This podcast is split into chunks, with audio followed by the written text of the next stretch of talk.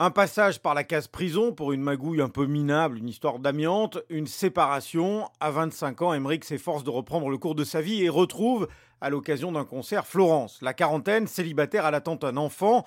Emmerich ne va pas se contenter d'être là lors de l'accouchement. Le jeune homme va, durant sept ans, devenir un père par procuration, s'attacher sincèrement à Jim. C'est le prénom de ce petit garçon qu'il élève comme son propre fils dans ce paysage paisible du Haut-Jura, écrin idéal d'un bonheur qui va pourtant voler en éclats lorsque le père biologique refait surface dans cette existence joyeuse, harmonieuse. Libraire chez Mola, Sixtine de Beaufort a adoré ce roman social. Au début, il n'a pas envie d'être père, mais il va le devenir peu à peu parce que euh, les sentiments sont là. Et au moment où il va se voir euh, presque abandonné par Jim, il baisse les bras parce qu'il se dit c'est pas ma place de toute façon, je ne suis pas le père de cet enfant. Et en fait, ce qui est beau, c'est de voir comment Jim va, va garder une place immense dans son cœur qu'ils arrivent finalement à se retrouver évidemment.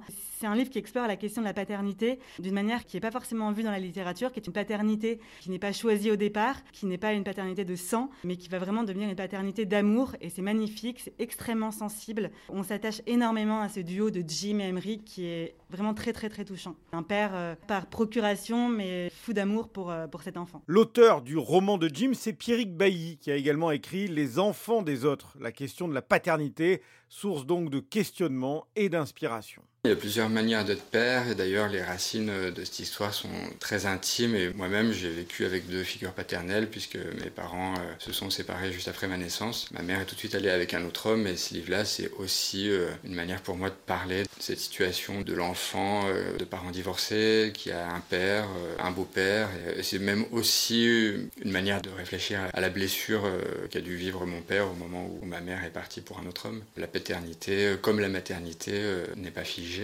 puis euh, n'a pas prévu euh, cette histoire, cette relation avec Jim, et il s'invente euh, père sur le tas. Dans ce roman profond, assez bouleversant, le, petit Jim, un peu paumé entre ses deux papas, interroge sa mère qui tente de lui expliquer. Si on considère que le père est celui qui met la graine, alors c'est Christophe. Si on considère que le père est celui qui élève l'enfant, alors c'est Emmerich.